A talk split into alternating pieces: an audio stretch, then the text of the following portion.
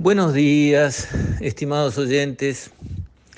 Quisiera referirme hoy al año que comienza, al 2023, para tirar una mirada hacia adelante y tratar de vislumbrar lo que va a pasar, lo que puede pasar, las consecuencias de lo que puede pasar con tiempo.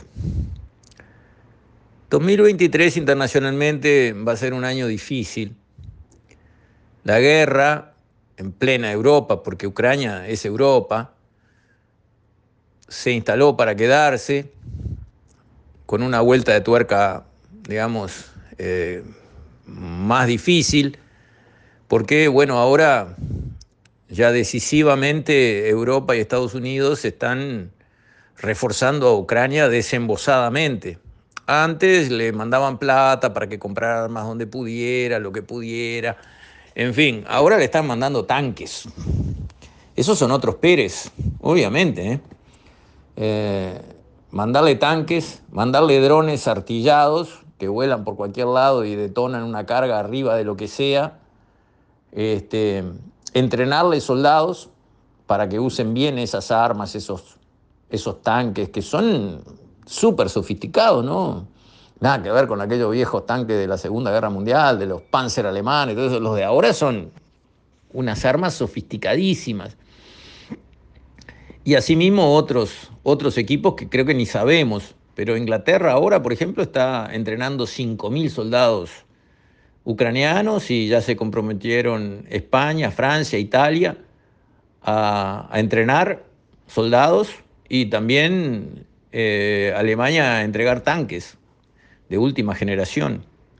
Todavía hay una resistencia por entregarle aviones de combate, porque bueno, es muy fácil que un avión de combate pase por arriba de la frontera de un territorio y ya se transforme, digamos, de una guerra en territorio ucraniano en una confrontación donde haya ataques adentro del territorio ruso, que es lo que todavía las potencias occidentales están tratando de evitar, pero que nos acercamos cada vez más a que haya un dron que detona algo adentro de Rusia en alguna ciudad, porque digamos, llevar un dron lo lleva un miliciano que va disfrazado de no sé qué y se mete para dentro del territorio y que habla ruso nativo y que nadie lo reconoce. Y en una mochila lleva un dron y, allá en el medio de, no sé dónde lo hace volar y detona un objetivo allá. O mata a un general o hace cualquier cosa. Eso está mañana de tarde, digamos, va a pasar. Y eso ya va a transformar el conflicto, digamos, de un conflicto, de una invasión de un país sobre otro que se pelea en territorio de ese país invadido, a un conflicto abierto donde ya rápidamente va a ser todos contra todos. Eso va a mantener, digamos, este, al mundo en una situación de tensión, porque Estados Unidos, eh, después que Trump le paró patrulla a China, cosa que nadie había hecho, y China mostró los dientes, cosa que nunca había hecho, aquello de este, crecer en paz de China, de, se cambió este, a China mostrando los dientes a Occidente. Bueno, ahora la nueva administración de Biden otra vez le pasó un aviso fuerte y claro diciendo que no se meta a apoyar a Rusia en el tema de Ucrania porque se la va a ligar, palabra más, palabra menos. Todo eso genera tensiones en la geopolítica más conflicto Israel-Palestina y en general países árabes, este, más los problemas entre los sunitas y los chiitas que están calientes en varias partes. Todo eso lleva a que 2023 en el mundo va a ser un año tenso y eso no es bueno para el comercio, no es bueno para la economía. El comercio tiene que crecer en paz y eso hace crecer la economía del planeta cuando hay paz. Cuando hay conflictos permanentes, el comercio no se desarrolla bien y por lo tanto la economía no tiene un buen entorno para funcionar bien. Eso hace que, digamos, no podemos esperar en el 2023 un año radiante, porque incluso las inversiones hacia países que no tienen nada que ver como nosotros, también se van frenando. Acá tenía que haber llegado una ola de inversiones, a comprar campos y agroindustrias y desarrollar una cantidad de negocios, porque tenía todas las condiciones el Uruguay para recibir esa ola, ahora que digamos, el ciclo de las commodities había pegado una levantada otra vez y no han llegado. ¿Y por qué no han llegado? No es porque los dineros no existan, existen. no es porque Uruguay no sea eh, un, destino razonable para una porción de esos capitales, es porque los capitales están todos puestos entre paréntesis esperando a ver qué pasa, porque por un lado se desmoronan las bolsas, por otro lado este, hay presiones de los bancos levantando las tasas de interés por todos lados contra la inflación que voló en todos lados, eh, hay muchas cosas pasando a la vez que generan estrés e incertidumbre. Y los negocios bajo un marco de estrés e incertidumbre no marchan bien, ni acá ni en la China. Entonces, todo eso lleva a que desde afuera no podemos esperar un gran viento de cola que nos haga volar. Tampoco un viento de frente que nos aterrice. El viento de frente ha estado viniendo por el tema climático, que llevamos tres años de debacle climática prácticamente sin solución de continuidad perdimos toda esta primavera, que es la producción esencial del pasto para toda la ganadería, digamos, a campo natural del Uruguay. Estamos dependiendo de tener un muy buen otoño para salvar el próximo invierno, porque si llega a venir otra seca de otoño, agarrate Catalina. No podemos sostener la dotación de animales que tenemos en este país si el otoño no es muy bueno.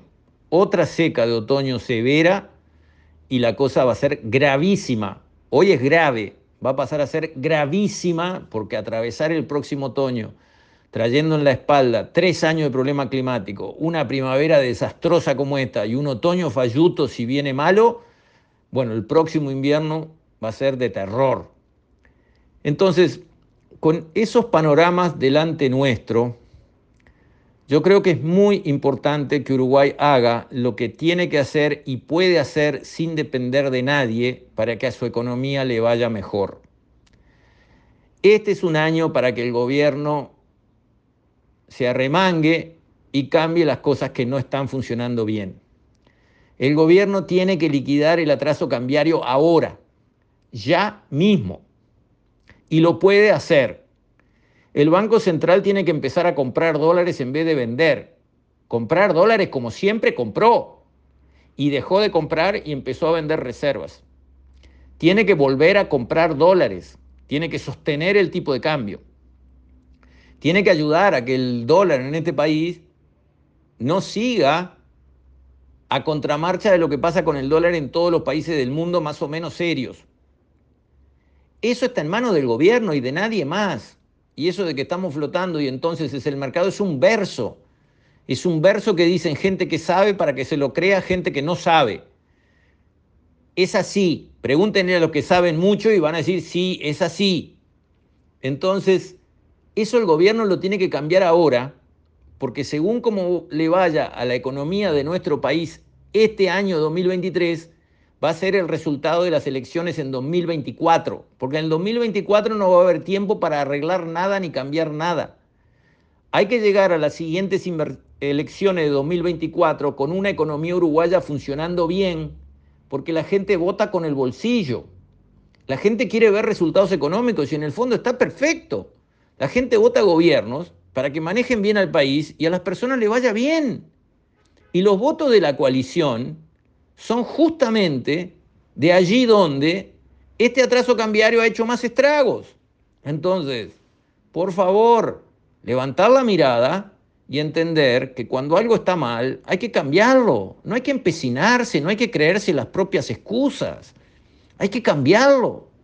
Hay que cambiarlo hasta por el interés político válido de una democracia de querer ganar de nuevo las próximas elecciones, lo cual no tiene nada de malo. Y está perfecto que el gobierno haga todos los esfuerzos posibles para que la economía uruguaya marche bien, lo cual le sirve a todos los uruguayos, los que lo votaron y los que no lo votaron al gobierno, pero obviamente ayuda a que las próximas elecciones esas mayorías vuelvan a estar. Porque si las cosas se hacen de una manera que a la gente no le va bien, especialmente a la que votó al gobierno, el sector agropecuario, las agroindustrias, todos esos sectores, votaron al gobierno. ¿Por qué? Porque entendían que iba a tomar un rumbo distinto, que era el que necesitaban, y resulta que no. Entonces se está comprometiendo en 2023 el resultado electoral de 2024. Y no va a servir en el último semestre de 2024 salir a aumentar más beneficios del MIDES y tirar plata para acá y para allá, como ha sido la historia triste de muchos gobiernos del pasado, donde se ven las estadísticas del gasto público, se ven las estadísticas de la inflación diferida para el semestre siguiente, se ven las estadísticas nacionales de todos los años de pasado, año electoral, crece el gasto público. Esta vez no va a servir. Esta vez hay que arreglar la economía en el 2023, no esperar a repartir en el 2024. Eso será un error que costará una elección. Hay que arreglar la economía ahora para que traccione, para que aumenten más los puestos de trabajo, para que aumente el salario real, que aumenten las exportaciones, que suba del nivel de actividad por todos lados, que la gente esté contenta y trabajando en algo que le reporta, porque el país va traccionando bien y no está sucediendo eso. Entonces, es un aviso a los navegantes. Será una voz en el desierto, la mía, que nadie escucha, puede ser, pero uno cumple con lo que considera su responsabilidad. Hay que arreglar lo que no está funcionando bien en la economía de Uruguay y que solo depende de nosotros ahora. No podemos cambiar los precios internacionales. No podemos cambiar la llegada de las inversiones. Esas cosas no las podemos cambiar. Ahora, la política cambiaria del Uruguay y el desastre cambiario en el que nos metimos, eso sí lo podemos cambiar. Y hay que cambiarlo ahora. Con esto, estimados oyentes, me despido. Hasta mañana, si Dios quiere.